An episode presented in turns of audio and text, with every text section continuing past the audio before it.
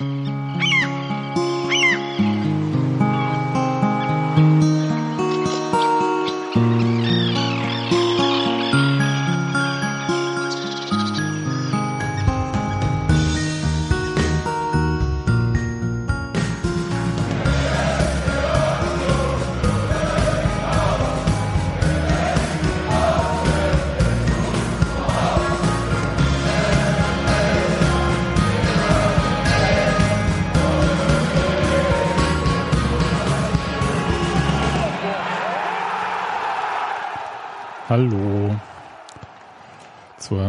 267. Ausgabe des Textilverkehens nach dem 2 zu 1 beim TSV 1860. München Union ist damit weiter oben angekommen als vermutet. Mhm. Und ich sage guten Tag Gero. Guten Tag Sebastian. Grüße Hans Martin und Robert, die, Ja. die nicht da sind und Steffi, die vielleicht zu dieser Sendung es noch schafft, aber vielleicht auch nicht. Das ist auch gar nicht so wild. Aber sie hat gesagt, sie hätte noch Meckerpotenzial. Ich weiß gar nicht worüber. Ich weiß auch nicht so richtig worüber. Über also Schiedsrichter? außer dass, außer, außer dass mein Herz ein bisschen gemeckert hat gestern und mein Magen vor Aufregung. Mhm.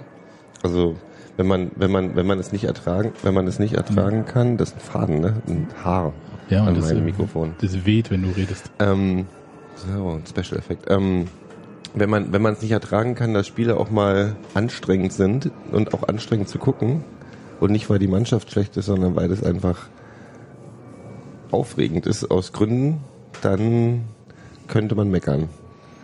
Wenn man aber eine, einen Kampf mag mal zwischendurch und sich auch mal so ein Ding erbeißt, dann, dann habe ich nichts zu meckern. Also wir hatten ja gestern Diskussion auch schon, aber das können wir ja gleich auch noch durchgehen.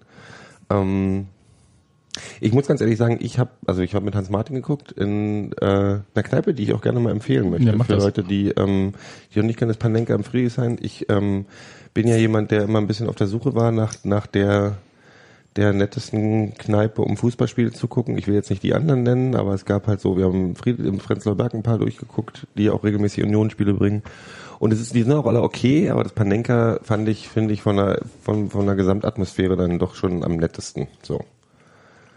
Ja, die sind auch auf Facebook zu finden. Also Mhm. einfach suchen und besuchen. Du hast ich auch- war da noch nicht. Du hast, na, du hast doch den Quotenbesoffenen, der dann immer die versucht, äh, aus der Fernsehübertragung die Lieder des Union Auswärtsblocks zu erkennen und dann mitzusingen. Ja, schön. was für schöne Momente sorgt. Aber nee, es ist, äh, es ist ein netter, netter Laden und ähm, habe mit Hans Martin geguckt und mit ein paar Freunden und musste tatsächlich, kann man kurz zurückgreifen, ich habe dann, du hast ja heute auch schon geschrieben im, im State of the Union, ähm, wie der Sky-Kommentar ähm, im Prinzip die ganze Zeit mit den sich die Haare gerauft hat und Mhm. gefordert hat, dass doch Jens Keller doch mal auf 441 umstellen soll, weil das macht ja alles, ist doch alles scheiße. Und ich habe dann, weil ich ja äh, weiß ja, wie viel Ahnung ich davon habe, und dann musste ich halt, dann habe ich mich zu Hans Martin gewendet und habe gefragt, so Digga, was sagst du denn dazu? Und dann ging's los. Und im Prinzip war das dann so, ich glaube, wenn ich vor zwei Jahren dieses Spiel gesehen hätte, oder sagen wir fünf Jahren, hätte ich gedacht, oh mein Gott, das ist ja alles total schlimm. Und dann, wenn du das dann siehst und sagst, nee, warte mal, die lassen das schon mit Absicht, die lassen die auch mit Absicht anrennen über die, über die Außen, über die Flügel und da die Bälle reinhauen, aber die sind sich halt schon so sicher, diese Situation lösen zu können, dass sie das mit Absicht in Kauf nehmen, dieses Risikospiel. Und dann fängst du halt an, das ein bisschen anders zu betrachten. Also ich fand das, ich fand das ultra anstrengend. Das war auch die letzten, also es war ja mal so, die Ansagen, jetzt noch 30 Minuten, jetzt noch 20 Minuten und das ging jetzt überhaupt kein Ende, weil die sind ja angelaufen wie die Irrsinnigen. Und du hast ja außer der, außer den zwei Situationen, über die ich mich vielleicht ein bisschen geärgert habe, dass die nicht besser rausgespielt wurden, die beiden Konter, die dann noch passiert sind, war das im Prinzip von den, von den, wann war die rote Karte, äh, gelb-rote Karte? 53. 53.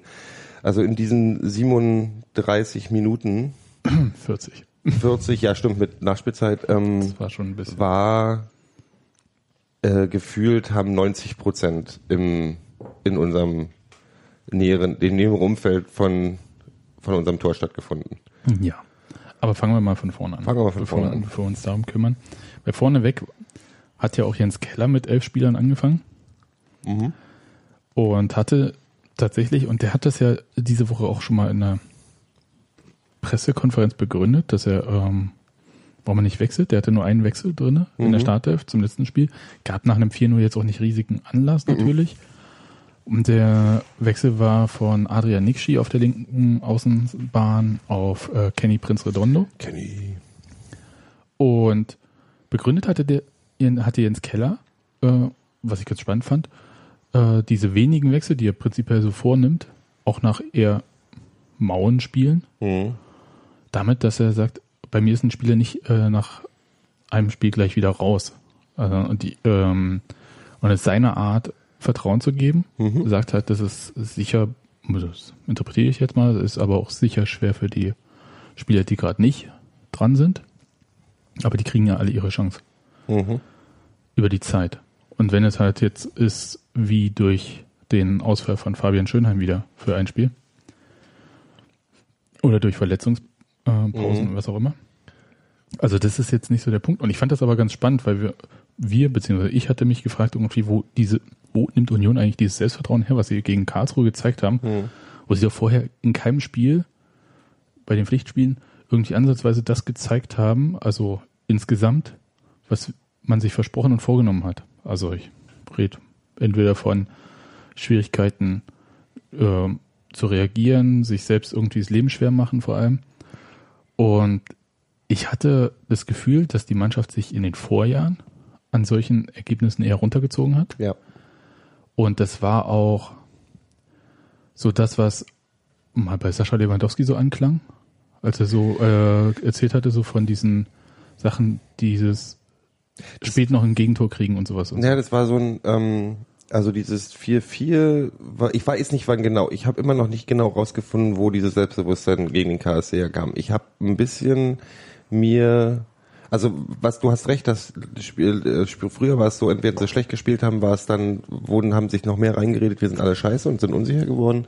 Und wenn sie sehr gut gespielt haben, ist es oft passiert, dass sie dann irgendwie so eine Mischung aus Arroganz und äh, weil es ist Bei den Gutspielen kann ich mich nicht erinnern, dass sie überhaupt eine großartige Auswirkung hatte. aber das, ähm, nee, das kam, es gab ja diese, du erinnerst dich an die Phasen, wo wir am besten immer 4-0-0-4 gespielt haben im Wechsel, ähm, wo also es überhaupt nicht, wo, wo das einzige Ausgab, der einzige ausschlaggebende, ach mein Gott, ausschlaggebende Punkt war, ob wir zu Hause spielen oder, oder, oder auswärts. Ähm, was ich mir gestern überlegt habe, ist, ähm, so böse wie das klingt, aber das ist ja auch ein bisschen durch Fakten unterlegt, dass der KSC halt echt so eine schon ein bisschen eine Aufbaumannschaft war. in dem Moment ja. Die dem haben auch Moment- wirklich schlecht gespielt, Ja, aber und- und Union das- hat es auch ausgenutzt. Und dass sie den Drive, den sie da gekriegt haben und auch aus Sachen ausprobiert haben und auch ein Gefühl füreinander gekriegt haben. Also ich habe besonders in der Defensive auch gemerkt, dass da einfach Sachen besser funktionieren und das Zusammenspiel besser funktioniert und die Pässe auch ankamen. Ähm, dass das jetzt bei der nominell auf jeden Fall viel, viel besseren Mannschaft 1860 äh, dann das Ja, Selbstbewusstsein gegeben hat, da auch wirklich sich die haben ja auch ganz anders gespielt. ja, ja. Schön mit Doppelspitze Olic, äh, Mölders. Äh, ist jetzt nicht so. Spieler, äh, Spieler des Spiels, ne? Also Wer? Olic. Wieso das denn? Weiß ich auch nicht. Keine Ahnung. Wer hat den denn gewählt? Äh, der Investor persönlich oder wie? Wahrscheinlich. Wahrscheinlich hat er gespendet. Entschuldigung, aber das kann ich jetzt nicht nachvollziehen. Ich fand Daniel Adlung, wenn wir bei 1860 sind, schon äh, interessant im Spiel. Fand ich auch viel auffälliger. Mhm. Aber und ich fand auch, äh, wenn man von beiden Sturmspitzen spricht, äh, Mölders ähm, auffälliger. Ist aber auch wurscht. Mhm. Jedenfalls äh, war klar, dass ähm, 1860 nie- sich nicht hinten reinstellen wird, wie der KSC das irgendwie versucht hatte. Also es ist halt nicht die defensive Variante, dass sie halt mit zwei Stürmern angreifen, so dass man halt Mhm. hinten eventuell ein bisschen äh, kompakter auch noch stehen muss und nicht so hoch verteidigen äh, kann. Und trotzdem habe ich irgendwie diese Art und Weise, wie dieses Spiel in München angegangen wurde und angefangen wurde, nicht erwartet, weil sie haben ja von der ersten Sekunde an losgelegt. Und ich erinnere mich jetzt an die ersten 1860 hat Saison. tatsächlich, 1860 wollte so anfangen wie, wie wir gegen den KSC. schnell überrennen, schnell äh, ein Tor erzielen und äh, ausschalten alles. Und haben es dann aber überhaupt nicht Ja, aber Union hat ja so angefangen. ja, aber beide haben so angefangen, aber 1860 hatte so einen kurzen, ich hatte so für einen kurzen Moment, die hatten so einen kurzen, ja, ja, ja, ja, Heimvorteil, was auch immer. Und es ist aber innerhalb von einer gefühlten Minute ist das alles, nee, nee, der Ja, könnt das vergessen, bei weil dann Union auch gleich wie die Irren. Bei denen hat halt in der ersten Viertelstunde überhaupt nichts zusammengepasst, muss man sagen, bei 1860. Und Union hat im Prinzip das gemacht und deswegen sage ich halt irgendwie so, die Sache mit diesem Selbstvertrauen ist ganz interessant. Äh, In den ersten Spielen erinnern wir uns doch, dass Union jeweils die erste Halbzeit komplett weggeschenkt hatte. Mhm. Und jetzt fangen die halt wirklich so komplett von vorne an. Das war überraschend. Und vielleicht haben sie auch wirklich drauf gesetzt, diese Nummer, die wohl tatsächlich ausschlaggebend für Keller gewesen sein wird, Redondo einzusetzen. Auf der linken Außenbahn hat er dann, oder rechts für 1860, Fanuel Perdedey Mhm. ähm, verteidigt, der eigentlich wirklich Mittelfeldspieler ist. Und es hat mich so ein bisschen an Michael Parensen auf rechts außen im letzten Jahr erinnert, der auch so seine Probleme, ist okay, kann Mhm. er, äh, Quatsch, auf links außen so rum war das bei Parensen, äh, kann er auch, ist alles gut und so, aber der hatte dann halt auch schon mal Geschwindigkeitsdefizite gegenüber äh, sehr schnellen Gegenspielern. Und so sah es ein bisschen bei Paradise aus. Und das war super unglücklich gelaufen, so der Zweikampf vor dem 1 zu 0. Ja, er hat den Ball, der, dann fällt er um und Redondo steigt über ihn rüber, holt den Ball. Ja. Perdedei kommt nicht hinterher, Redondo schießt, der Torwart lässt ihn abklatschen und Steven Skripski macht diesen kurzen Schritt nicht, ja, so, so dass er den Ball nicht in den Rücken kriegt, sondern hält kurz an. Ja, so, so ein Wenn, bisschen. wenn, so. der, wenn der Torwart den Ball nicht abgetatscht hätte, wäre der auch vorbeigeflogen. Vielleicht kann ich jetzt, das weiß Ja, ich ja, nicht. nee, aber- war, der kam halt, kam halt der zackig rein Mhm. durch diesen Abstopper von, ähm, von, von, von Steven ist der, wäre der dann, gab es dann dieses, diesen einen Schritt, der gefehlt hätte, aber dadurch, dass der noch kurz abgeprallt ist, ich meine, wäre auch völlig dämlich gegangen, wenn er nicht rangegangen wäre, aber er ist halt kurz abgeprallt und nochmal so, so in, was weiß ich, 80 Grad Richtung, in Richtung Stevie und dann war es perfekt. Ja. Aber das sah halt, für mich ist halt das Interessante, was davor passiert ist, weil das sah halt eigentlich viel zu einfach aus. Aber war dann, also er sah halt unglücklich aus für 1860, aber wie der sich rausgeht, also wie, wie, wie, wie Kenny sich den Ball da geholt hat, fand ich Ja, das war hübsch. super unglücklich und ehrlich gesagt ist natürlich auch so dieser Moment, knallst ihn raus, löst es spielerisch. Es ist Ja. halt immer die Frage und Die Diskussion, wenn wir die ganze Saison haben. ja, und äh, ehrlich gesagt, äh, äh, Perdedei hat, wurde sehr gut unter Druck gesetzt, sagen wir es Mhm. mal so rum, ja, von äh, Kenny Prince Redondo. Der hat das super genutzt und Steven Skripski hat halt einfach diesen Moment gut abgepasst. Also Ich musste ich musste, ich musste, ich habe heute, als ich es heute gelesen habe, ich muss halt auch zu schnell sagen, halt, es war halt das ganze Spiel eher so aus, oder zumindest in den relevanten ähm, Sturm, also wenn wir offensiv gespielt haben, war das halt wirklich, Kenny war halt dem immer einen Schritt voraus. Und auch, also wirkte cleverer in den Zweikämpfen. Ähm, von daher, ja, schon eine gute Entscheidung, ihn da hinzustellen. Ne, es ist halt die Frage, also wir hatten das ja das letzte Mal mit Nikshi Mhm. und einer eher defensiv orientierten Mannschaft, wenn natürlich eine Mannschaft hast, die auch offensiv spielen möchte, dann bieten sich Räume Mhm. und dann brauchst du jemanden, der so mit wirklich Geschwindigkeit rüberkommt und wegläuft. Mhm. Und das war tatsächlich vielleicht einfach die gute Entscheidung. Und das gleich am Anfang so drauf zu gehen und sich die Schwachstelle auszusuchen, war vielleicht auch eine gute Nummer, um da halt, ich habe äh, gesagt, so siebte, achte, neunte Minute so, jetzt ist 2-0, habe ich so zu Steffi gesagt. Und äh, dann gucke ich auf die Uhrzeit und dachte, hm, ist jetzt ein bisschen übertrieben, das zu sagen, aber es war, Union war trotzdem weiter Ja, dran. auf jeden Fall. Und von 1860 war nicht viel zu sehen. Und die kam erst ins Spiel im Prinzip, als Union dann halt bei den langen Bällen ja die Zweikämpfe nicht gewonnen hatte Mhm. und dann so so Fouls kurz nacheinander kamen, so Freistöße. Ja. Und äh, das bringt uns ja quasi fast zur Szene, Szene des Spiels. Ne? Ja, ich bin, ich bin, die können wir, können wir ganz von vorne aufrollen, weil ich fand die, den, oh, ich hab aber schon wieder genau vergessen, was passiert, der, der, der, der Freistoß, der zu dem Handspiel, zu dem Elfmeter geführt ja, hat. Das war ein äh, Foul, glaube ich, von Toni Leistner gegen Olic, der in den Strafraum gehüpft ist und dann so gezeigt hat, ich will im Es Strafraum war halt eine Elfmeter. Schwalbe. Er ist auf jeden Fall sehr weit gesprungen. Ich war, ich, ich, ich habe immer noch, ich habe keine Berührung gesehen. Ja, das kann ich jetzt nicht sagen und ähm, Es ist auch völlig irrelevant. Im Endeffekt ist es halt so, das ist halt, äh, was Martin gestern gesagt hat, war halt, ja, egal, was da vorher passiert ist, die Hand hätte da nicht sein müssen bei dem Ja. Unfall. Ja, ich, ich fand es ein bisschen lächerlich, da erstmal Elfmeter zu fordern bei diesem Freistoß. Hm. Und dann hatte ich aber so ein bisschen Schiss, weil dieser Freistoß war aus so einer Position, so 17 Meter, Hm. 18 18 Meter, Kann man schon mal machen. äh, wie dieser Stoppelkampf-Freistoß vom KSC. Mhm. Und ich dachte, oh mein Gott, bitte, bitte, bitte, Jakob Busk, mach jetzt nicht den Schritt in die Mauerecke wieder. Mhm. Und dann wurde er halt abgefälscht und wie wir dann gesehen haben, durch den Arm von Colin Quane.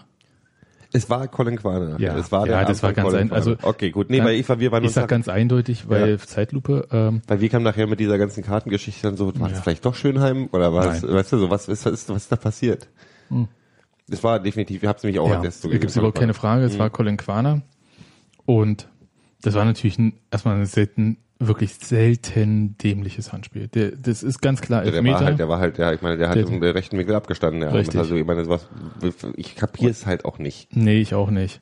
Und ich hätte eher gerne gesehen, dass Jakob Buchs ihn einfach da rausfischt oder dass der Ball vorbeigeht und danke, tschüss. So gab's Elfmeter und äh, eine gelbe Karte.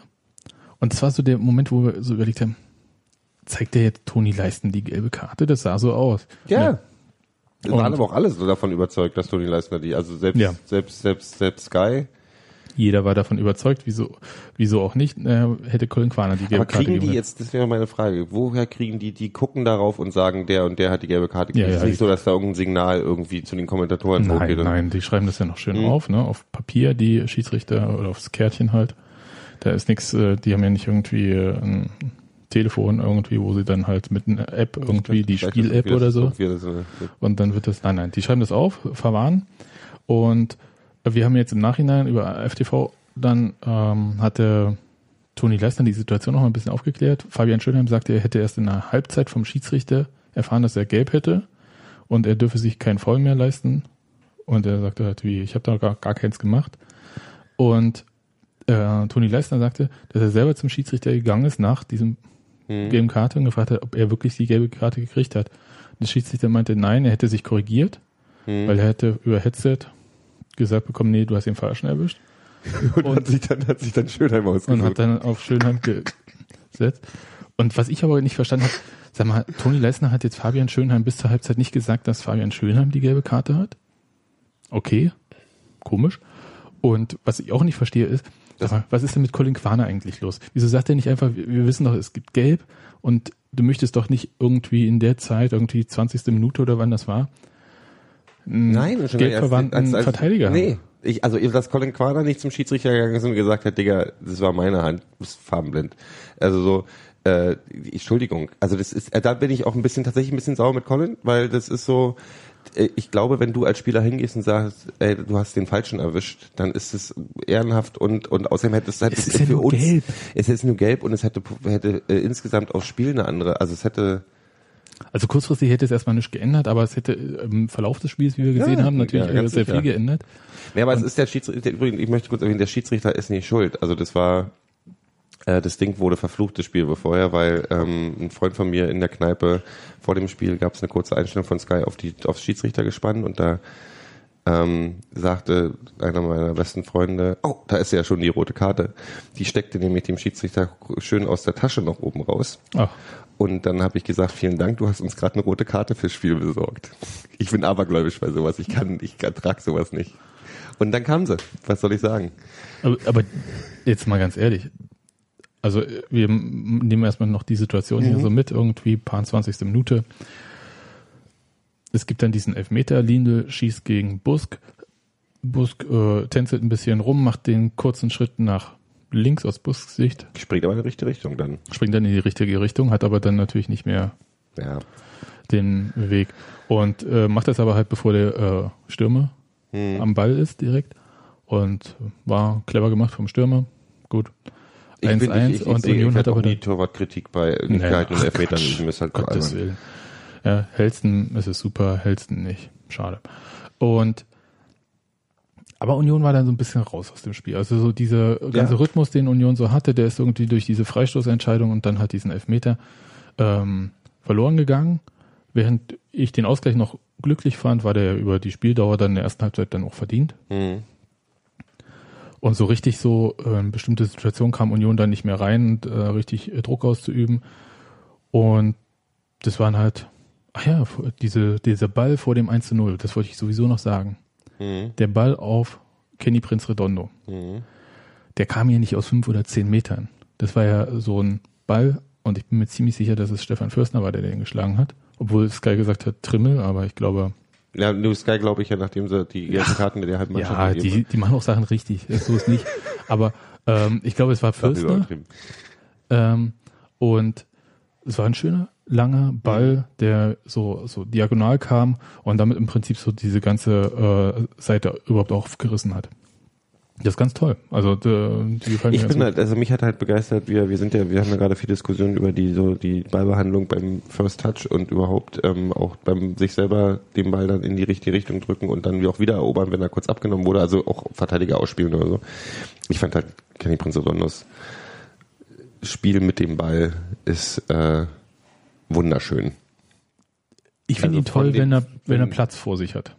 Um es mal so zu Nee, sagen. aber er ist aber auch selbst, ja, klar, wenn er Platz vor sich hat, aber wenn er dann in den Drive drin ist, wenn er einen Lauf hat und dann kommt halt jemand dazwischen, dann, dann ist er aber auch gut im sich es ist halt schwer, jemanden im vollen Lauf irgendwie auch zu stören, weil du äh, relativ Ja, aber es schnell ist ins auch, gab auch so. Momente, wo, wo, wo sich, wo sich, wo sich der, die Verteidiger oder, oder Mhm. die Gegenspieler teilweise den Ball schon fast genommen hatten, den aber den, so Kenny dann, dann einfach den mit der Hacke hinten sich nochmal rausgezwirbelt hat und dann einfach weitergemacht hat. Ähm, und das finde ich so, ich finde es halt spannend, wie er, wie er, mit welchem Witz der dann teilweise auch äh, spielt. Ja, ich bin, ich bin mal gespannt, wie sich das, Das wirkt jetzt ein bisschen erniedrigend immer. Ich habe immer das Gefühl, man so Gegenspieler erniedrigen. Also ich bin immer noch der Meinung, bei der Sache, die ich das letzte Mal gesagt habe, dass ich ähm, 1 gegen 1 Adrian Nikshi stärker finde, Mhm. aber Kenny Prince Redondo einfach vom Tempo her Ja. viel stärker ist. Und die sind halt unterschiedlich. Ich bin sehr gespannt, wie sich das dann halt sortiert, wenn Simon Hedlund irgendwann jemals fit wird. Ach, der wird schon fit, der Ja, ist, ja, der ja, ist das auch ist- fit. Aber Also der hat jetzt mit der Mannschaft trainiert, aber was heißt das jetzt schon? Irgendwie englische Woche, da gibt's ja kaum Training und ich glaube auch nicht, dass der, also wenn da jetzt nicht irgendwie was schief läuft, ähm, wird der gegen Würzburg auch noch nicht dabei sein. Ach, na, vielleicht, vielleicht irgendwie als, als, also ich glaube, Würzburg nicht, vielleicht kommt da, also ich sehe ihn, was, was, ähm,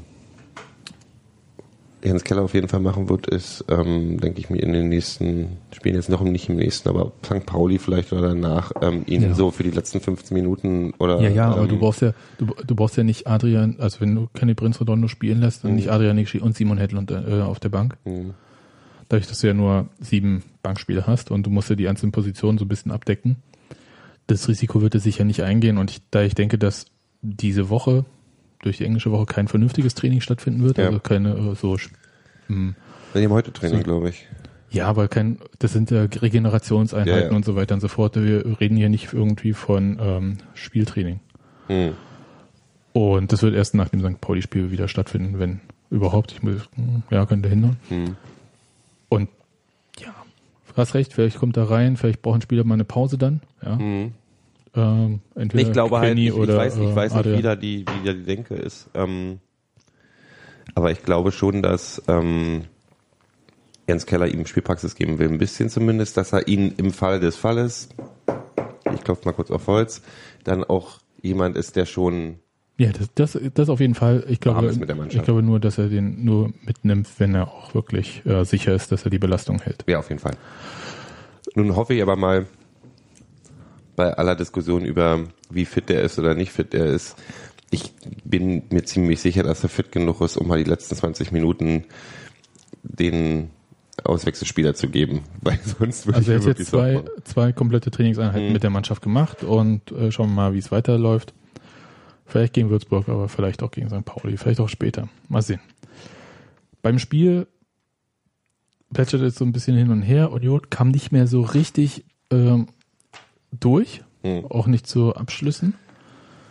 Aber Nee, dann das, hatte, das, war, das, war, war zerfasert. Das war eigentlich tatsächlich, ähm, das war, sah nicht schlimm aus, aber man hat gemerkt, ja, das war aber für mich nicht durch. die, die, die, äh, nicht die spannendere, das war eher, das war die, das war der Teil des Spiels, wo ich mich nicht so richtig wohlgefühlt habe mit dem, was da passiert. Die haben sich ganz schön aus der, die Butter vom Brot nehmen lassen in dem Moment. Also es war so, war so kurz nicht so schlimm, aber es war wieder dieser, diese leichte Hüte nach oben. Und uns ist was Schlimmes passiert. Wir fassen das gerade nicht und kommen deswegen gerade nicht klar. Und natürlich hat 1860 in dem Moment natürlich auch Aufwind und macht halt auch Druck und die haben die äh, linke Verteidigerseite von Union, wo Christian Petersen spielt, mhm. ganz gut überladen. Habe ich das Gefühl gehabt, dass die da immer draufgegangen sind, mhm. weil sie das als möglichen Schwachpunkt ausgemacht hatten. Ja. Ich fand aber, dass Christian Petersen bis auf eine Situation das alles unglaublich großartiges Spiel. Ja, super gut gelöst hat. Äh, gut, also außer wenn er dann halt ausgespielt wurde mit irgendwie zwei Leuten, dann ist es halt passiert. So. Aber das hat mir gefallen. Und dann gab es eine Situation, dass 1860 einfach den Ball für Kenny Prinz Redondo vorliegt. Und da war ich auch so ein bisschen, das funktioniert ja nur, wenn alle mitziehen. Mhm. Das heißt also, kein Spieler, also kein Verteidiger spielt ja so einen Rückpass auf den Torwart ohne Bedrängnis. Das heißt, jemand muss ihn bedrängen. Und wir kennen ja. das ja. Colin Quaner und so weiter und so fort. Alle laufen immer dann so an und äh, drücken so. Und dann hat, ich weiß nicht mehr wer von 1860, jedenfalls einen doch recht schwachen Rückpass gespielt. Und in den ist Kenny Prinz Redondo reingestartet und hat dann einfach das Tor gemacht. Das fand ich super. Das kam ein bisschen unerwartet ja. in der Situation. um, ähm, hat mir aber sehr, sehr viel Spaß gemacht. Oh ja. Also, ja, mehr kann ich dazu nicht sagen. Und äh, zur Halbzeit hat 1860 gewechselt, hat versucht, äh, jemanden noch zu bringen, der mehr durchs Zentrum kommt. Mhm. Was auch in der Situation gut war für 1860. Und dann gab es die Situation, dass Fabian Schönheim einen Foul macht. Und es war die gelbe Karte für das Vorwurf völlig berechtigt. Genau. Der wäre der wär irgendwie durch gewesen. Es wäre ein bisschen ähm, unangenehm gewesen. Er war aber allerdings auch nicht letzter Mann. Also insofern war das halt eine ganz klare gelbe Karte, meiner Meinung nach. Und war es die einzige, die, die ich an der gelben Karte hatte? Ich hätte, ich fand äh, den Chiri nicht ganz so ausgewogen, wie ich mir gewünscht hätte. Ich meine, gut, der ist jetzt, der sieht eh scheiße aus. Also mit einer falsch gegebenen gelben Karte für jemanden und ja. ähm, kannst du machen, was du willst. Er hat kein gutes Spiel gehabt. Aber ich fand tatsächlich, dass es einige Kandidaten gab bei 68, die zwischendurch auch mal eine kurze ähm, Gelbverwarnung verdient hätten. Ja, also sie haben gut, also 1860 muss man sagen, hat äh, dreckig gespielt, mhm. aber auch, auch, in Ordnung. Ich mein, auch im Rahmen der Regeln. Also ich mhm. würde da jetzt nicht sagen, dass er unbedingt irgendeine gelbe, die er hätte ziehen müssen, hätte das machen, machen Mischung können. aus dreckig Spiel und dann aber sich ständig beschweren. Ja, ja. Ähm, da ist dann so, also ich fand es einfach so, in dem Moment hat er, hat er sich auch ein bisschen, hat er Respekt verloren bei den Spielern, die dann wirklich, weil er keine klare Linie hatte. Aber es war auch nicht, der war nicht dramatisch. Also war. Aber du warst genauso überrascht, als er plötzlich in die Hosentasche gegriffen hat. Natürlich. Und ich dachte so, what? Also ich, ich glaube, ich glaube, kein Mensch hat verstanden, was da gerade passiert. Ich meine, ähm, ja, jetzt habe ich den Gelbe für Fabian übersehen und so. Hm. War ja nix. Wir haben ja auch alle geguckt, wir waren alle hatten ihre ihre blöden Fußball-Apps auf hm. und haben geguckt, wie der wie der ist und dann bei einigen stand tatsächlich dann Schönheim drin. Und dachte wir alle, wann war das denn? Wo ist, also wir haben dann alle gesehen in den App irgendwie, ja, Schönheim, äh, eine Minute, ich weiß gar nicht, wann das war. Mhm. Ähm, und dann aber, wo ist denn die für, für Leistner? Hä? Und dann war totale Verwirrung. Der Kommentar war ja auch. Ähm der, der Kommentator hat auch irgendwie die Linie verloren und in der Spielzusammenfassung hat Sky ja dann auch gesagt, dass äh, Schönheim die Karte wegen Meckerns bekommen hat. Was wirklich absurd ist, weil es war eine klare gelbe Karte für ein Handspiel. Ja. Ja, und äh, nur einer hatte eine gelbe bekommen. In das, würde, das würde im Umkehrschluss heißen, dass der Elfmeter für Meckern gegeben wurde. Ja, beziehungsweise oder das äh, Handspiel wäre nicht mit ja, ja, nicht mit der, der zwingend notwendigen gelben Karte geahndet mhm. worden. Aber du musst da gelb geben. Da gibt es ja. überhaupt gar keinen ja. Ermessensspielraum für den Schiedsrichter.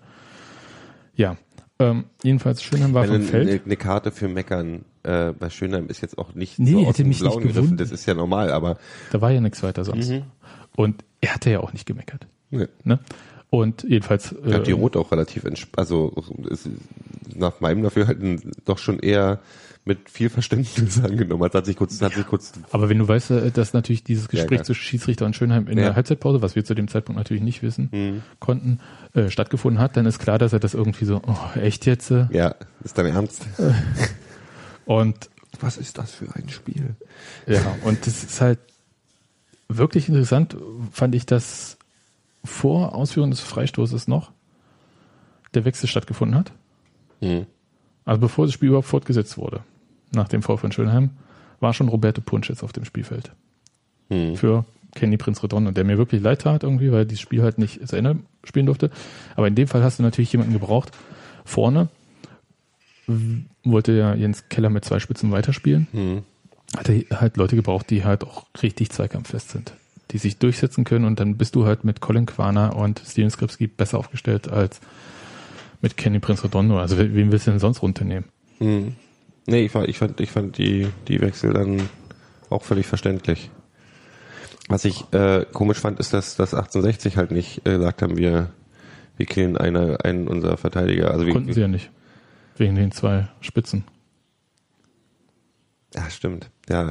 Das, äh, genau das war, fand ich halt eigentlich ziemlich clever, das Also nicht hat, zu machen. hat, der hat jetzt Keller den, den Rasen, das Rasenschach auch irgendwie gewonnen.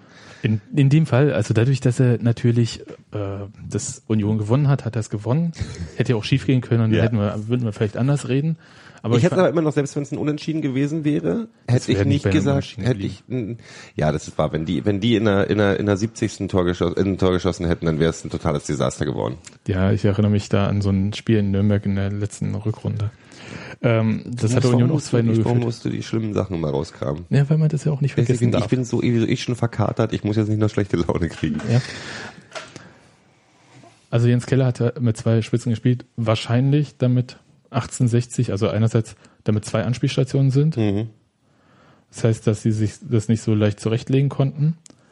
Ähm, auf welche Seite sie vielleicht irgendwie was auflösen, ob sie äh, nur noch mit einer Dreierkette spielen und so weiter und so fort. Und mit Steven Skripski und Colin Quaner waren auch einfach zwei Leute dabei, die richtig schnell sind. Und da hat er erstmal, äh, glaube ich, war es einfach äh, ein Wunsch, d- das so zu machen. Ich glaube nicht, dass das aus Versehen einfach passiert ist. Und dann das, was wir ganz am Anfang jetzt erzählt hatten, das Zentrum dicht machen und ähm, auf die Außen leiten, den Gegner. Dazu gehört aber halt auch eine, eine gewisse, also ein, Ein starkes Zentrum. ein starkes Zentrum, aber auch ein Vertrauen des Trainers an dieses starke Zentrum. Weißt du, was ich meine? Also so, das ist aber ja du, auch, du, aber du nimmst ja echt in Kauf, dass die wirklich unter Druck geraten und da auch erstmal nicht mehr rauskommen. aber du hast natürlich auch, jetzt muss ich mal sagen, wirklich sehr starke zentrale Ja, Mittelfeldspieler. natürlich ist so, ja. Also äh, wie Daniel nennt das ja das FKK-Mittelfeld, ja, Fürstner, Groß, Kreilach. Die sind einfach wirklich auch ballsicher. Und ähm, ich glaube, Toni Groß hat aus dieser Nummer vom Bielefeld-Spiel gelernt. Ich glaube, der wird nie wirklich in 90 Prozent der Fälle im Zweifel den Ball dann jetzt wieder rauskloppen Mhm. und nicht versuchen rauszuspielen. Hat ein gutes Spiel gemacht übrigens, nach meinem Dafürhalten. Richtig, komme ich gleich zu. Und jedenfalls haben die hier auf Außen gelenkt und dann konnten sie Flanken schlagen. Das war, sah manchmal ein bisschen haarig aus. Ich habe mir gedacht, hm, in den Rückraum und so, das war, sah, war ein bisschen eng. Aber weder Adlung, der frustriert auch noch ein Gelbe gesehen hat irgendwann, noch Olic, Wie hat dieser, also mir macht ja dann dieses Frustlevel, was ich quasi beim Gegner was im Oh, das habe ich gerochen. Das ging durch über die Leinwand, hat man das gerochen, wie die immer frustrierter wurden mit jeder Minute. Genau, und Olic und Mölders konnten auch überhaupt kein Tempo aufnehmen, weil einfach äh, Mitte war dicht. Das heißt, die stehen da rum, werden angespielt, müssen dann sich erstmal irgendwie dazu verhalten und dann irgendwie können die nicht einfach aus dem Lauf irgendwas machen. Ja. Und das fand ich eigentlich ganz gut gelöst. Und da konnte 1860, also haben sie relativ schwierig bespielbaren Raum gehabt. Hm. Und das war ganz cool. Und dann äh, so ein langer Ball, der landet dann halt mal zweimal plötzlich bei Colin Quaner und dann ist auch mal Blutdruck bei 1860. Ja. Und das fand ich eigentlich ganz Ich gut. fand, ich fand war übrigens nicht, ich, bin, ich muss dir widersprechen, ich glaube, das eine Ding, äh, dafür hätte Colin keine Augen auf dem Rücken haben müssen. Der hat, der, der, das eine Ding hätte er den Pass rübergeben können. Den aber er relativ zeitig hätte das machen müssen. Ja, Aber der, war, der Passweg Weg schon, zu. war der Passweg zu? Der war schon? relativ schnell zu. Okay. Ich bin mir nicht, also, Aber können wir uns gerne nochmal darüber können- diskutieren. ich Aber- bin halt, ich bin, ich muss mal ganz kurz zwischengrätschen. Mhm. Ich finde trotzdem,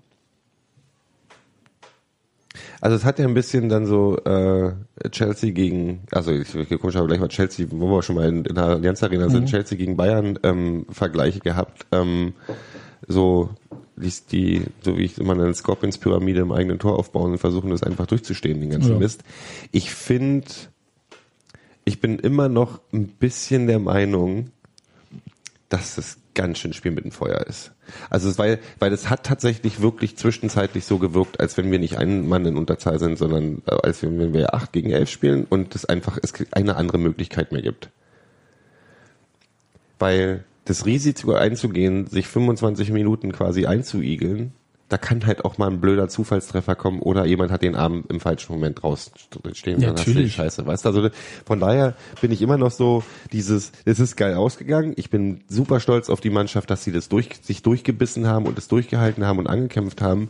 Ich bin immer noch der Meinung, dass der Glücksanteil bei diesem Pokerspiel, der da war, also eher bei 40, 50 Prozent lag als Ja, bei den 80, die man gerne hätte. 1860 hatte einen äh, Pfostenschuss, Mhm. den man nicht vergessen darf. Äh, Roberto Punschetz wurde äh, aus ein oder zwei Meter von, glaube ich, Stefan Fürstner äh, angeschossen, hatte aber einen angelegten Arm. Mhm. Ja, wo sie auch elf Meter wieder gefordert haben, wo auch der Schiri gesagt hä? Aber, also es gab da schon Situationen, die waren so ein bisschen äh, knirsch. Aber andererseits haben sie den Ball halt auch rausgekloppt. Man sieht halt irgendwie eine äh, relativ hohe Fehlpassrate bei Union, ja. Und die, und die aber einfach durch dieses Ball rauskloppen meiner Meinung nach entstanden Auf jeden Fall. Das war ja die letzten zehn Minuten gefühlt, weil ja jeder, weil jeder Ballrausklopper hat äh, eine gefühlte Minute Zeit gebracht, ehe die wieder einen Angriff daraus basteln konnten. Ich fand ja, dass äh, Jakob Busk übrigens äh, für Zeitspiel zu zeitig eine gelbe Karte sich abgeholt hat. Mhm. Ich hätte es wahrscheinlich hinten raus ein bisschen mehr rausgereizt, aber war okay. Und Du, ich bin ja, wenn, wenn, wir- wenn, wenn, wenn, wenn die eigene Mannschaft Zeitspiel macht, in so einer Situation ist man ja immer ein bisschen nachsichtiger als im, äh, andersrum. Ich fand übrigens, dass sogar, dass die Auswechslung, die, dass die teilweise, zwar sind auf der andere Seite des Platzes gerannt, um sich auswechseln zu lassen, um den längeren Weg zu haben, aber ich habe schon schlimmere Schleichereien gesehen, um vom Platz zu gehen in so einer Situation. Also es gab eine Situation, auf die möchte ich mal eingehen. Und zwar, Mhm. das ist die Auswechslung von äh, Felix Groß gewesen, ja. der raus musste, weil er kurz vor Gelb-Rot stand. Mhm. Und ich fand aber die Dummes Situation, Foul. Unglaublich dummes Foul auch. Ja, aber ich fand die Situation, wo der Schiedsrichter quasi Augen zugedrückt hat Ja. und die nicht vom Platz, das war so provoziert, da ist der Gegenspieler Mhm. an Groß Oberschenkel gesprungen und hat den Stern und Schwan markiert. Und ich glaube, das war so eine gewollte Aktion von 1860, da noch jemanden rauszunehmen. Und fand das interessant, dass ja, Groß, der wirklich hart gespielt hat, sonst auch Mhm. in diesem Spiel. Der, ist, äh, der musste dann runter und es war schade. Und aber man hat sich nicht irgendwie anstecken lassen von so einer Nummer. Also es war nicht dieses, fand irgendwie diese- dieses- sich, sich so, so ungerecht behandelt fühlen oder so. Nee, nee, genau, das ist das Ding. Das ist aber auch eine Sache, die, die zieht sich schon ein bisschen durch die, ähm, es ist bissig, die Mannschaft ist bissiger geworden, aber die Mannschaft ist so, hat sich dieses, ähm, jetzt könnte man ganz metaphys- me- meta werden und sagen, die haben sich das von den, von den, von den, von diesem Selbstverständnis der Fans von Union abgeguckt bei der gegnerischen Mannschaft. Wir, wir, wir interessieren uns nicht für die, wir feiern uns selber und die Mannschaft sagt halt, lass die doch machen mit ihrem Scheiß. Wir wissen, wie gut wir sind und das äh, spielen wir aus. Ähm, und das ist, fand ich halt auch auffällig. Ich fand 1860 zu weiten Teilen fand ich schon, dass die, weißt du, giftig spielen, auch hart spielen, alles gut. Da sind ein paar Sachen, die haben mir nicht gefallen. Also so Halbschwalben bis Ja. zu ganzen. Das sieht Düsseldorf früher. Ja, ein bisschen. Ständig Karten fordern, Ja. Elfmeter fordern. Also Kartenforderei finde ich sowieso. Und dann, und, dabei, und dann, wenn du die Fouls danach siehst, ähm, halt auch, äh, Digga, ganz ehrlich, sein Ernst, du weißt, du, du wolltest es, ähm, auch wir machen, also ich, ich nehme die Skripski-Situation, die, da wollte er auch das Foul ziehen. Und hat sich dann selber ein bisschen in, in, in, in also das kam, war so 80. Minute oder in, in späten, relativ zu Schluss, wo er sich den Fuß eine Weile gehalten hat. Das Ding hat er sich selber eingebrockt. Ja, es gab so, ja, und Aber wir haben uns halt nicht Beispiel- anstecken lassen. Du Ja. hast halt nicht Ja. diese, diese, diese, dieses. Und da gab's ja hier, wie heißt denn der, ach, ich vergesse den, den Namen von dem, dem, dem Blonden mit der komischen Frisur von 1860. Adlung? Das war Adlung, ne? Der tätowierte. Mit dem Bart. Der tätowierte Fußballspieler ist auch so, ja, welchen von den 22 meinst du denn? Ähm, den fand ich halt, der hätte, der hätte von mir, dem hätte ich die, der hätte so ein paar gelbe Karten links und rechts ins Gesicht verdient. Ja, aber so. den würdest du auch gerne in deiner eigenen Mannschaft sehen. Du, der wäre dann, der wäre dann der Brandi Teil 2 so ungefähr. Ist alles in Ordnung. Aber wenn der in einer anderen Mannschaft dann ist, dann ist er halt, Das ist, ist eine Drecksau. ist auch, eine ne? Drecksau, ja. Aber das, ich finde ihn schon ziemlich cool. Ähm, muss ich mal so sagen. Falls Du, ihr- falls wie gesagt, den- ich, ich, ich, also da bin ich halt, da bin ich auch äh, so in dem Moment hasse ich den halt. Das haben wir haben Brandi früher auch gehasst wie die Pest. Oh ja. Ähm, aber ich fand halt, selbst in den wirklichen, und ich, äh, du, wenn wir schon, wir haben alle gelitten, die letzten 30 Minuten richtig gelitten. Wenn ich mir aber ich stehe, die, die, die auf dem Platz sich gefühlt haben müssen in dem Moment. Unter Strom. Ja, aber das ist halt, das ist respektabel, dass die nie die Ruhe wirklich verloren haben. Also Ja, die verlierst du erst. Also du hast diese Spannung, glaube ich, die ganze Zeit, solange du das Gegentor nicht bekommst. Und ich habe immer das Gefühl, dass sobald man dieses Gegentor bekommt, die Spannung so bäm weg ist. ja, klar. Ja, ja. Und ich, ich fand es beeindruckend. Ich habe es aber auch gestern gemerkt. Also Steffi hat so einigen Leuten von 1860, aber auch dem Schiedsrichter nicht so besonders viel Gutes gewünscht. Während ich relativ gesagt habe, ja, so ein Fehler passiert halt und dann ist das logisch und die schaukeln das schon, wird schon alles gut und so. Deine Ruhe hätte ich gerne gehabt. Ich weiß nicht, vielleicht war ich einfach Vielleicht haben, wir, müde auch, ja, aber dieses vielleicht haben Spiel. wir uns auch gegenseitig einfach hochge... Ja. Aber das war halt schon, ey, die Minuten sind so unglaublich ich habe einfach, langsam ich hab einfach, vergangen. ich hab einfach darauf gezählt, dass 1860 viel nervöser wird, weil die müssen ja was erreichen. Ja, ja, ja, das hat Hans Martin gemacht. Martin hat sich mal die Hände gerieben und hat gesagt, ja, die, die sind die. Und ich habe auch nur gesagt, das wird, wenn die das gewinnen, wird das so ein schöner Sieg werden. Aber ich in dem Moment, wo in der 92. Minute jemand neben mir sagt, irgendwie, du, die spielen diese, das spielen die ist jetzt auch, die hauen das noch oben auf die Nachspielzeit oben rauf. Und ich so, ich, das ist dein Ernst, ich kann, ich kann einfach nicht mehr, das ist, jetzt reicht's langsam. Ja, die haben ihre Ecken auch doof aus. Also es war, es sah nicht, Nee, aber können wir mal, äh, es gibt ja so ein paar Sachen, die auch besser sein können bei Union. Wir hatten das letzte Mal beim, gegen KSC, wenn man beim 4-0 meckert, schon bemängelt, äh, dass zu viele, Luxusprobleme. ja, aber dass äh, zu viele äh, St- Freistöße in Strafraumnähe gekommen sind Na, gegen Union. Wieder, ne? Hatten wir diesmal wieder. Das ist so ein Punkt, wo ich eventuell doch mal, weiß ich nicht, wie man dran arbeiten will. Irgendwo muss er den aber- Gegner ich hab- stoppen. Ja, ich habe ich hab ein bisschen die. Theorie. Du wirst halt, du wirst halt mit der Spielweise wirst du halt sehr kritische Situationen herausfordern und dann musst du halt manchmal einfach vielleicht wirklich dieses berühmte Die- ziehen. Ja, So, etwas, das, was Schönheim ziehen musste. ja, auf jeden Fall. Und dann, vielleicht hat es eben auch mit der Spielweise zu tun. Wenn du hinten die ganze Zeit kompakt st- stehst, also auch aus, als Spielidee kompakt defensiv Mhm. halt, dann musst du, kannst du das vielleicht verhindern Aber du kommst halt durch auch eine nicht nach Überzahl vorne. oder durch eine, ähm, nee, du kommst halt auch nicht nach vorne. Und da wir ja eher vorne spielen jetzt, ne, das so, Das ist so ungewohnt. Ey. Ja. Ich bin immer noch so diesen Neuhausfußball gewöhnt, irgendwie so vom Gedanken irgendwie, ja, die beiden Innenverteidiger passen sich den Ball zu, dann geht er nach links, dann wieder zu den Innenverteidigern, dann nach rechts und so weiter und so fort. Wir scheißen uns zu mit Ballbesitz ja, und ähm, das ist nicht mehr so. Und das finde ich ganz interessant. Ähm, man kann dieses Spiel auch anders irgendwie führen. Auf jeden Fall aber ab der gelb-roten Karte fand ich das halt, gab es eigentlich nur noch eine Wahl. Das war halt äh, Verteidigung und hoffen, dass man vorne auf den Konter kommt. Und ich habe das heute schon bei State of the Union geschrieben. Genauso hat Hertha letzte Woche in Ingolstadt gewonnen. Genau mit so einem Ding. ja, Ja, haben auch gesagt, Dada, ja, Mhm. sagte so am Tag danach, ja, natürlich hätte ich da äh, den Flügel dicht machen können, aber wir haben doch gute Kopfballspieler in der Defensive. Mhm.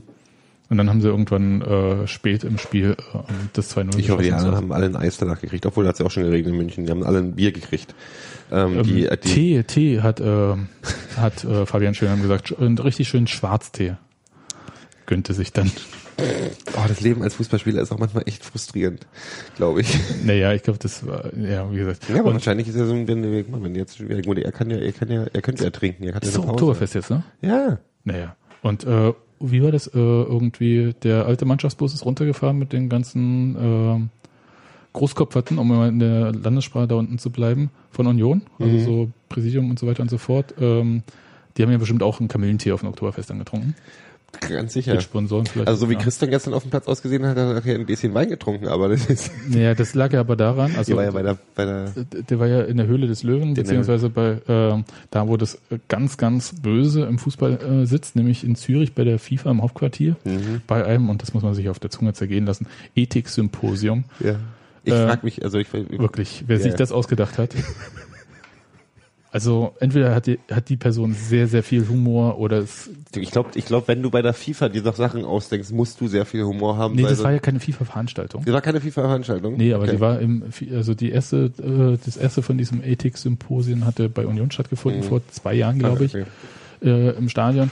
Und ähm, vielleicht haben sie einfach eine Raumreservierung gemacht. Ne, du kennst das ja, ne? man macht so eine Raumreservierung irgendwie auf Arbeit und dann ist der Raum da. Hat sich halt angeboten. Na, ich glaube, da ist gerade viel Platz, weil viel ähm, äh, äh, bei, bei, bei der FIFA in Zürich ist, glaube ich, viel Platz gerade. Ja, einige, weil halt einige Büros sind unbesetzt. einige Büros sind unbesetzt, genau, sieht nämlich aus. Ähm, von daher äh, passt das schon. Nee, war aber sehr witzig gestern, äh, ihn mit äh, ad- adrett frisiert und im Anzug auf dem Platz rumspringen zu sehen mit Nennerdutt, genau. Hallo Steffi, die ist gerade reingekommen. Hallo alle Mann, ist es schön, dass ihr da seid. Ich soll Gero herzlich grüßen. Ich sag nachher von wem. Ich freue mich mit euch zu sein. Ich brauche erst noch was zu trinken. Na, dann schalte ich dich sonst wieder. Nö, nö, nö. Ich, hab, ich weiß ja, wo bei uns die Gläser wohnen. Genau. Jedenfalls ähm, kam Christian Arbeit aus der Schweiz und hatte halt noch die Frisur und die Mhm. Klamotten. Schön war, dass er beim Jubeln nach Abpfiff noch schnell das Telefon in die Hosentasche gesteckt hat. Und dann weiß man immer, warum Hosentaschen an Anzügen im Prinzip falsch bemessen sind oder Telefone falsch bemessen sind.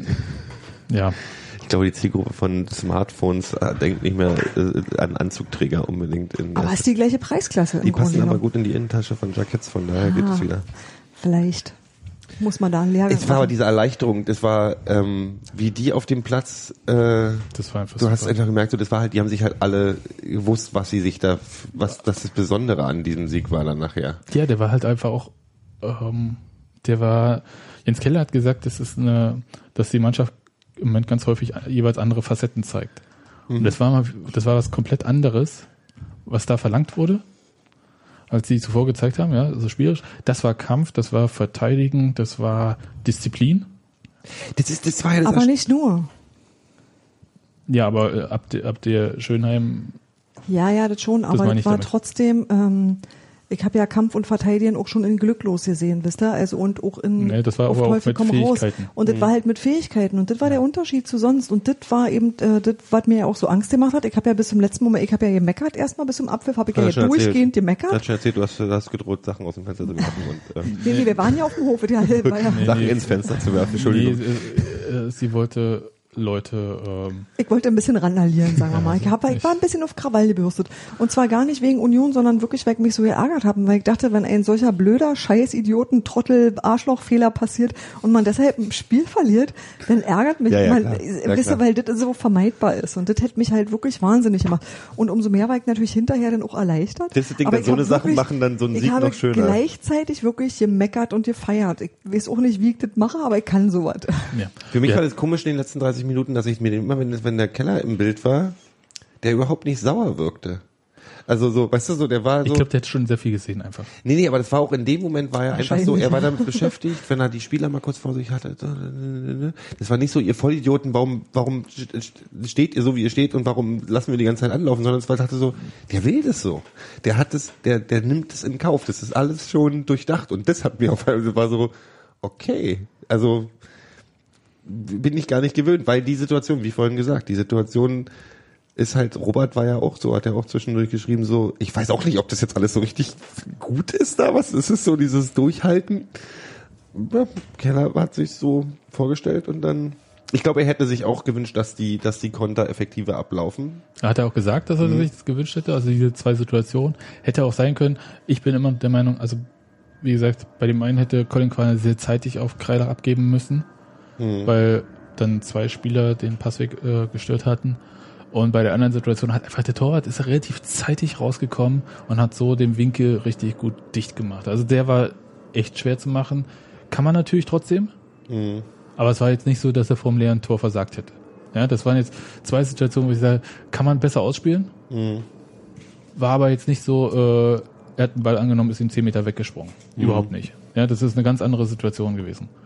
Und was ich noch sagen wollte, dass, weil das so aufkam, man müsste sich ja bei, jetzt beim DFB, ja, weil das halt ja hier Sportgerichtsbarkeit und Schiedsrichterwesen ist ja DFB, dass äh, man da Beschwerde einlegen muss wegen dieser falschen gelb-roten Karte.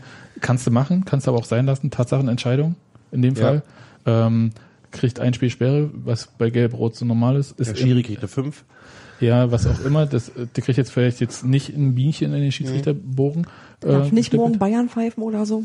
Heute. Und, Nachher. und, aber da ist nichts. Der fehlt jetzt in Würzburg, Fabian Schönheim. Wo- Egal, dann spielt er halt Roberto Punschetz und dann sitzt dann halt Emanuel Pogatetz auf der Bank. Meine Güte, ist ja nicht so, als ob wir riesen Not hätten. Es ist nicht ein geiles Gefühl, mal keinen Riesennot zu haben. Ja, eben. Und wir haben noch so viele Verletzte, ehrlich gesagt. ja. Aber ähm, in dem Fall habe ich da überhaupt keine Nee, ich Zweifel. auch keinen Zweifel. und Obwohl Würzburg, ne? Ja, nat da kommen wir Weil- gleich noch zu, aber was ich noch erzählen wollte, ist halt, es äh, gibt ja diese Videobeweis-Testphase. Mhm. Und die Bundesliga, beziehungsweise in dem Fall die DFL, hatte sich ja darum beworben, äh, gemeinsam mit dem DFB daran teilzunehmen und sie sind auch in der Pilotphase dabei. Aber das ist erstmal, glaube ich, meines Erachtens nur die Bundesliga. Dann in den ersten Monaten der Testphase findet das alles quasi unterhalb des Radars statt. Also da wird auch nicht ins Spiel eingegriffen, sondern da sitzen dann einfach Schiedsrichter vor irgendwie so Fernsehschiedsrichter und bewerten erstmal Szenen, ob es überhaupt halt so zu solchen Sachen kommt. Und in der zweiten Etappe soll dann wahrscheinlich tatsächlich dann so eingegriffen werden. Aber soweit ich glaube, trifft es tatsächlich nur auf so auf so torrelevante Szenen. Könnte in dem Fall jetzt hinhauen, Ja. weil es, es war ja eine Szene, äh, die irgendwie mit dem Elfmeter zu tun hatte. Ja. Aber andererseits ging es nicht um den Elfmeter an sich. Es ging um die Bestrafung. Ja. Ja. Das heißt, ähm, also die Szene war ja unstrittig. Ja, ja, natürlich. Das Handspiel war total unstrittig. Das war ja auch gar Die nicht Szene daran, davor war halt schrecklich. daran hat sich ja Aber die niemand Frage, irgendwie. die Frage ist halt, ähm, selbst wenn wir einen Videoschiedsrichter hätten und wir haben halt die, diese Situation, dass halt gesagt wird, nur bei torrelevanten Szenen, Mhm. wenn die Entscheidung strittig ist. Und die Entscheidung war ja nicht strittig. Also ich bin mir Ich nicht sicher, ob halt, wir da jetzt nee. irgendwie äh, weiterkommen würden, wenn dann äh, Videoschiedsrichter. Und außerdem glaube ich auch, dass es der nächste Punkt irgendwie, wir haben ja sowieso schon eine Zweiteilung bei diesen ganzen Sachen zwischen Bundesliga und zweiter Liga. Die Bundesliga hat dieses äh, Hawkeye-Ding irgendwie da Mhm. mit dieser Torlinientechnologie, die zweite Liga hat's nicht, weil es einfach teuer ist. Und äh, glaube Ich find's 800.000 auch Euro oder so. so unglaublich dramatisch, dass wir es nicht haben. Ja, stell dir vor, jeder Zweitligist müsste mal schnell 800.000 Euro mal für so ein Ding. Nein, das ist sowieso schon, die müssen, also ich, ich Das ist Ja. schon sowieso total viel. Nee, was ich eigentlich irgendwie, äh, was mir nie so bewusst war, dass man so eine offensichtlichen Personenverwechslung nicht korrigieren kann. Weil das ist ganz was anderes als eine falsche Entscheidung. Der Schiedsrichter hat ja nicht falsch entschieden im Sinne von, der Aber er hat sie korrigiert. Das ist ja das Interessante. In dem Zeitraum, in dem er sie korrigieren durfte. Du kannst sie, habe ich ja gestern gesagt, du kannst ja so eine Entscheidung korrigieren, solange das Spiel nicht fortgesetzt wird. In diesem Zeitraum, also zwischen diesem Pfiff für den Elfmeter und dem Tritt gegen den Ball beim Elfmeter. Das war der Zeitraum, wo der Schiedsrichter diese Entscheidung hätte korrigieren können, in der ent, äh, und in der einmal korrigiert wurde, nämlich von seinem Assistenten, weil er hat ja tatsächlich Toni Leisner zuerst die gelbe gegeben, wie Toni Leisner erzählt hat, und Ah, da wurde doch. dann Das- das und ja hat es dann auch auf Fabian hatte. Schönheim korrigiert, Der hat immer noch nicht wahr? Aber dann kommen wir noch, das, was ich vorhin mit Gero schon diskutiert habe, wo du noch nicht dabei warst, da, das wäre der Moment gewesen, wo Colin Quine auch einfach hätte sagen müssen, Das ist richtig. ich ja. war's, aber danach darf von den Regularien der Schiedsrichter es nicht mehr korrigieren. ja, okay. Und Das war äh, das, was das ist dann wusste. halt dieser Punkt Weil- dieser Tatsachenentscheidung. Ja, dann ist ne, es nee, ich habe halt immer gedacht, eine Tatsachenentscheidung bedeutet, dass du eine sportliche Situation bewertest, aber eine Personenverwechslung ist was anderes als, du weißt, was ich meine, das Aber ist eine hast ja andere noch- Art von, äh, Du kannst ja, du bist ja nicht, es ist ja nicht mehr so, dass irgendwie dieser eine Schiedsrichter ist da, sondern du hast ja, die heißen ja nicht mehr Linienrichter, sondern Schiedsrichterassistenten. Das heißt, die können dich davon überzeugen, dass es vielleicht wer anders war. Und auch der vierte Offizielle oder die vierte Offizielle Ja. könnten das genauso gut machen, weil die alle per Headset miteinander verbunden sind. Mhm. Und deswegen hast du diese Möglichkeiten, ja. Und es ist, dass der vierte Offizielle das von der Mittellinie aus nicht gesehen hat. Geschenkt. ja, ja, und der ist ja, Assistent konnte Mhm. es eigentlich auch. Der war ja auf der anderen äh, Seitenlinie. Ja, der war ja nicht auf der dort, wo dieser Fre also Wo stand denn der Schiedsrichter? der stand äh, genau linear dazu und wahrscheinlich ein Stück verdeckt, also ein bisschen diagonal. Ja. Kann sein, ne, oder geradezu, weiß ich nicht. Und ähm, aber der Assistent ist ja noch viel weiter gewesen, weg gewesen und der andere Assistent hat von der Mittellinie zugeguckt Mhm. der näher von der Seitenlinie näher war. Also insofern, es war jetzt unglücklich, hätte man sehen können. Und ich glaube, in der Mauer war es so ein bisschen verdeckt auch. Und deswegen war es ein bisschen Ja, schwierig. aber der Arm hat schon wirklich das ein Den Arm hat jeder gesehen. Den Arm hat Ja, jeder gesehen. Also den habe ich gesehen als der Schuss ohne die Zeitlupe. ja. Ja, okay, aber dann haben wir das jetzt mal kurz so aufgelöst. Ähm, Beschwerde hin oder her. Den Papierkrieg kann sich Union sparen. Das bringt was nichts. ist denn mit dem Platz los? Sieht katastrophal aus. Das ist mir aber schon beim Champions League, äh, bei der, bei der, beim Champions League Spiel vor, Ist das schön, die beschweren sich über den Platz und meinen nicht unseren. Oh. das, nee, das Dass war schon hier bei Bayern, Bayern gegen, gegen wen die auch immer gespielt haben. Ich habe schon wieder vergessen. Äh, gegen äh, Restorf. Gegen, ja, äh, sah dieser Platz schon aus wie ein Haufen Scheiße. Ähm, Ja, keine Ahnung. Aber das ist ja äh, Sache des Stadionbesitzers, das ist ja der FC Bayern selbst. Das können sie relativ simpel lösen. Was soll ich dazu noch sagen? das, glaubst du, 68 Ruf, äh, äh, sagt jetzt, äh, macht mal den Rasen schön. Ja, die zahlen ja äh, Die vielleicht bezahlen mittlerweile Miete, Miete, was sie auch nicht immer gemacht haben. Ähm, 1860 hat er gar nichts zu melden. Hm. Ja. Und wenn die irgendwann mal ausziehen, was sie aber nicht tun, weil sie ja keine andere Spielstätte haben, dann werden diese Zahlen Das rot. war wieder so traurig. Das war wieder so traurig. Knapp 20.000 Zuschauer, ne? Meine Fresse. Ja, Und davon sind halt, ich meine, wenn du ja mal da warst, davon sind halt äh, 50 Prozent verschenkte Tickets an Schulklassen. weiß ich nicht, wie, wie das genau also jetzt ist. 50 Prozent sind es nicht, aber es sind, äh, ist ein sehr, sehr großer Teil von so, hier komm, hier, du kriegst eine, kaufst, hast ein Brötchen bei Lidl gekauft, kriegst ein Ticket oben drauf. Was mir übrigens zusätzlich noch gefallen hat, äh, der ähm, Investor war ja auch da, der Mhm. Hassan Isma. Ja, das ist ein kleiner. Und es war ganz schön, dass er da gestern was Schönes zu sehen bekommen hatte. Das äh, dann mal auf die Realität hier stoßen worden. Naja, die sind ja, die haben ja schon auch krass Geld in, äh, in die Hand genommen irgendwie bei 1860, deswegen war ich so ein bisschen mh, stinkig. Ähm, gehen wir mal auf das nächste Spiel. Mittwoch in Würzburg, die gerade 3-0 in Fürth. Ich meine, wir gewinnen ja nicht. 3-0 Auswärtsspiel in Fürth, die Fürth weggeballert haben. Ja. Und ähm, Take that, Henry Kissinger. ja, Wahnsinn. Also da erwartet Union, glaube ich, ein interessantes Spiel. Aber vielleicht ist es halt auch einfach so, dass, naja, vielleicht kann man das auch ausnutzen. Meinst du, die sind jetzt arrogant geworden? Nee, nicht, nicht im Sinne von arrogant, aber dass sie sich ein bisschen, dass sie ein bisschen mehr Räume öffnen, ähm, Ja. die man auch nutzen kann. Ich habe das Spiel jetzt nicht verfolgt. Ich weiß nicht, wie sie diese Tore gemacht haben und ob das alles Glückstore waren oder ob Waren keine Glückstore, die haben's, der Sieg war verdient am Ende. Was ist denn bei Fürth los? Keine Ahnung, interessiert mich nicht. Mich auch nicht. Also mich hat Fürth nie interessiert, aber die waren ja eigentlich immer schon doch gut, da haben wir guten Fußball Ja, gespielt. aber das ist auch schon jetzt ein bisschen her. Das stimmt. Die spielen, glaube ich, nur noch gegen Union manchmal. Hm, das hatte ich auch so den Eindruck. Und ähm, oder Union hat sich immer in die Hosen gemacht da in Wir, Fürth, wir sahen immer blöd aus gegen Fürth. Richtig. Das war zum Beispiel letztes äh, in der Rückrunde war das das Spiel ohne Bobby Wood mit Colin Quaner und Mhm. Stefan Fürstner durfte einmal ran und wurde danach sofort wieder rausgenommen irgendwie. Nachdem, ach, das war das so war nicht war nicht so toll. Ähm, ich weiß nicht, was ich da jetzt erwarten soll. Ich erwarte auf jeden Fall ein interessantes Spiel und es ist halt jetzt nicht unbedingt ein Aufsteiger, der ähm, also erstmal wir sehen Robert Wolnikowski, der wie alt ist er 37? Ich glaube, oder 38, 39, 40. Immer noch jünger als ich, verdammte Hacke. Ja, ja. Also auf jeden Fall ähm, schon, schon ein bisschen älter und äh, auf jeden Fall hat er auch deutlich weniger Haare als ich. und de, den sehen wir wieder. Und ansonsten ist es auch einfach ein Aufsteiger, genauso wie Dresden. Für mich ist ein der guter Grund, mal nachzugucken, wo, Fürth, wo Würzburg eigentlich auf der Karte liegt. Ja, was, was denkst du denn jetzt? So Ja, nördlich in keine Bayern, Ahnung. Nee, nee. Mitte, Süden? Ja, ja ich habe, da ich ja äh, Bayern noch immer, also ich weiß, wo Bayern liegt, aber ich weiß, also ich krieg Franken ist rechts. Ähm, Naja, Franken ist ja auch im Norden. oben, oben, oben rechts ist Franken, ne? In ja. Bayern. Naja, aber äh, Nürnberg ist ja nun auch gar nicht so weit Ist oben. Würzburg ein Fränk fränkisches Dorf? Das ist Franken, oder? Nicht? Ich, ich habe keine Ahnung, äh, frag mich. äh, Bei, als ich Geografie äh, Deutschland hatte, da war das noch relativ übersichtlich. Du, da ich Mit immer noch nicht, 15 da, da, ich, da ich, da ich immer wir, mir wieder in, wenn ich die Europa malen müsste, Wien unter Bayern verorte und nicht unter äh, der Zum Tschechischen Glück Republik. ist unser Chat klüger als ihr. 100 Kilometer vor Nürnberg und ist Franken. Ist Franken. ja, da habe ich doch richtig geraten. Na siehste, Gero. Okay. Ja, ich, ich sehe das jetzt auch gerade.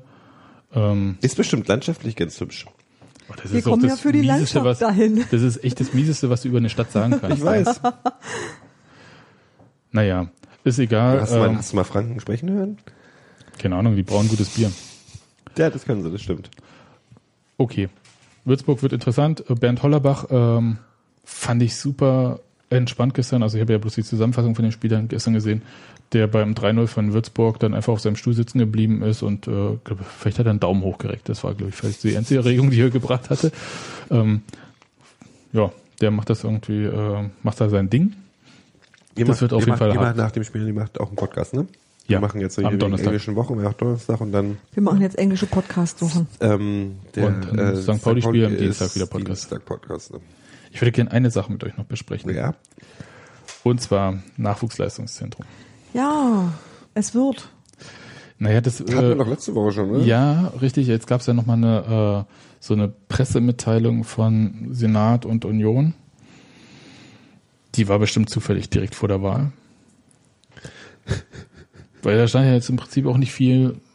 Das Interessante war, dass sie relativ viel mit Absichten daherkam. Weil es war nicht so, äh, Union bekommt jetzt diesen Erdbaupachtvertrag und der ist unterschrieben und so weiter und so fort, sondern da stand halt, Stimmt. ja, hier das und das und das Nachwuchsleistungszentrum. Dafür wird das Land Berlin noch Grundstücke erwerben und die dann gemeinsam zusammenfassen, diese Grundstücke, und dann als eins an Union in einem Rahmen eines Erdbaupachtvertrags übergeben. So, das war das Erste. Also das heißt, das Ding ist noch nicht erledigt. Klar. Diese Grundstücke müssen erst erworben werden. Das dauert ja auch einen Moment. Also das ist jetzt auch wirklich. Ja, ja, ich, denke, ich, ich, ich wollte es nur sagen. Ja, Ja, ja, das klang aber so dann die schon, das klang, klang, klang so- vor letzte Woche schon noch ein bisschen so, das So. Ding Und die äh, zweite ist ja Sache- quasi schon, wir fangen morgen mit Bauen an. Und die zweite Sache, die ich auch nochmal äh, sagen möchte, ist, dass über die Finanzierung des Ganzen überhaupt nichts klar ist.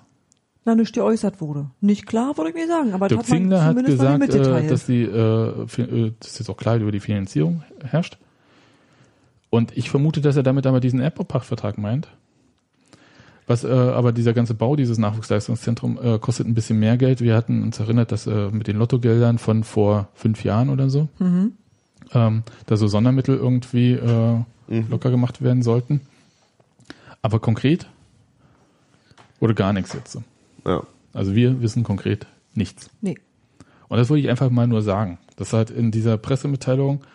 Ähm, Ja, ja. Du, äh, du, du, äh, du denkst ein bisschen an ganz cleveren Wahlkampf von der ja, einen was ist denn da clever? Du überzeugst ja niemanden dadurch, dass du halt jetzt irgendwie Union so ein Ding gibst oder so. Nee, Äh, ich habe wird wüsste ja noch nicht, wer die äh, Zielgruppe ist. Also, weil, Niemand wird ja deswegen Michael Müller wählen, auch wenn äh, das Einzige, was du halt jetzt sagen kannst, es gibt halt diese Absichtserklärung, gibt es äh, vielleicht auch schon Vorverträge Mhm. oder was auch immer so. Und ähm, das, will, das ist jetzt auch, glaube ich, das Maximale, wenn wir uns daran erinnern, dass Michael Müller ja eine Rede auf dem 50. Vereinsgeburtstag im Januar gehalten hat, das dort versprochen hat. Ähm, soweit wie das möglich war, haben sie da jetzt was hinbekommen. ja. Und das ist ungefähr hundertmal mehr als gefühlt in fünf Jahren mit Ja. dem Bezirksamt äh, Treptow-Köpenick oder mit dem Bezirk Ja. Treptow-Köpenick überhaupt möglich war. Da Absolut. hat sich ja überhaupt nichts bewegt. Und ich glaube, der Druck vom Senat hat da irgendwie erstmal ein bisschen was ausgelöst. Und ich wollte einfach mal sagen, also wer auch immer von Union da lobbyiert hat, welche Person, die haben das schon richtig gut gemacht. Auf jetzt, jeden ja. Fall.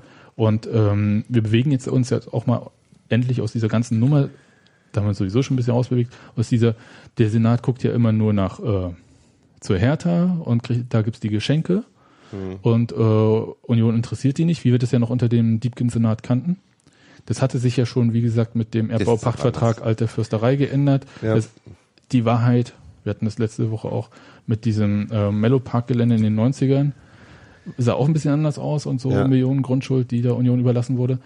Ähm, aber das Gefühl war da und ich würde sagen, aus dieser Ecke sind wir raus. Dieses, wir werden nicht beachtet, die da oben machen sowieso ihr Ding.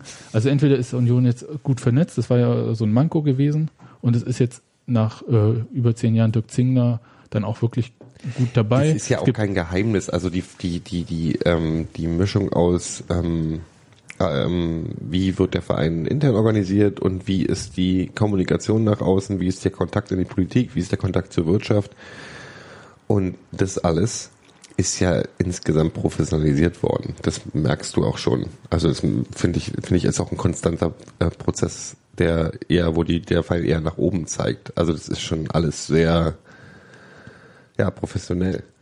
Das andere, wo man raus Und man wird auch ernst genommen, denke ich mal. Also es wird, man wird auch in der Politik ernster genommen, Klar, weil man ja auch ein Wirtschaftsfaktor ist. Und das andere, wo man Gott sei Dank raus ist, ist halt diese Nummer entweder Mellopark oder Union, wisst ihr? Das war, glaube ich, auch für den Ja. Bezirk immer so schwierig, weil Das sie war für die eigentlich Fans von Union schwierig, das war weil für, viele ja auch. Das gab halt, das gab da, also das, ich bin sehr froh, dass sich das irgendwie damit auch aufgelöst hat und ich denke auch zur allgemeinen Zufriedenheit. Auch wenn man sagt, äh, dichter dran ist schöner, aber das ist trotzdem schon so, dass wichtig ist, dass du alles äh, an einer Stelle hast, dass du überhaupt was machen kannst, dass beide im Bezirk bleiben können. Und ich glaube, Bruno Bürgelweg ist jetzt nicht so eine schlechte Lösung. Du hast da wahrscheinlich weniger Probleme mit ähm, so Krach und so, ne? Du kannst da ein bisschen mehr machen. Ja, Hätte ich ist ja, der, vermutet. ja, da ist ja nichts. Da ist ja nichts, das meine ich. Genau, so da, großartig. An, äh, also Wohngebiet ist da nicht, äh, auf der anderen Seite der Spree vielleicht, glaube ich, aber es ist ja egal dann. ja. Und ähm, das ist ganz okay soweit. Da, da will ich jetzt auch so sagen, und das nimmt halt auch so, ich glaube, ich hatte das Gefühl, dass ähm, Union hatte sich da auf eine Seite mit der SPD äh, geschlagen im vergangenen Jahr noch. Während die restlichen äh, Parteien im der Bezirksverordnetenversammlung ganz klar für diesen Mellopark waren, Ja. hatte die SPD da so ein bisschen so lobbyiert, hier nicht den Vertrag verlängern und so weiter und so fort. Ähm, ich finde die Lösung jetzt auch eleganter, weil sie halt, es ist eine mögliche Lösung und sie äh, spielt nicht eine äh, Partei gegen eine andere aus, also Das Partei in dem Wichtige Sinne ja, Union und ja, das Mellopark. ist ja, das ist ja das Wichtige. Du kannst halt, also es sind, ähm, wenn man, natürlich ist Union was anderes als der Mellopark, aber es sind zwei Angebote, die zumindest im ideellen Sinne Angebote, Kulturangebote sind, äh, oder, oder Sportkultur und Freizeit und äh, Angebote für Leute, die was anderes, die nicht rein wirtschaftlich orientiert sind, obwohl es natürlich wissen wir, dass es auch wirtschaftlich orientiert ist, aber das ist halt, das jetzt ein Ausspielen von zwei Parteien, die grundsätzlich eher auf der gleichen Seite stehen. Und wenn du dann eben viele, ich meine, in meiner Bezugsgruppe im Stadion sind halt viele, die sind früher und immer noch auch gerne im Mellowpark. Und es gehört halt dazu. So, das ist halt, das ist halt auch ein Köpenicker, eine Institution, die auch wichtig ist für den Bezirk und für den Nachwuchs in anderen Bereichen. Also von daher ist es schon gut, dass es jetzt so gekommen ist.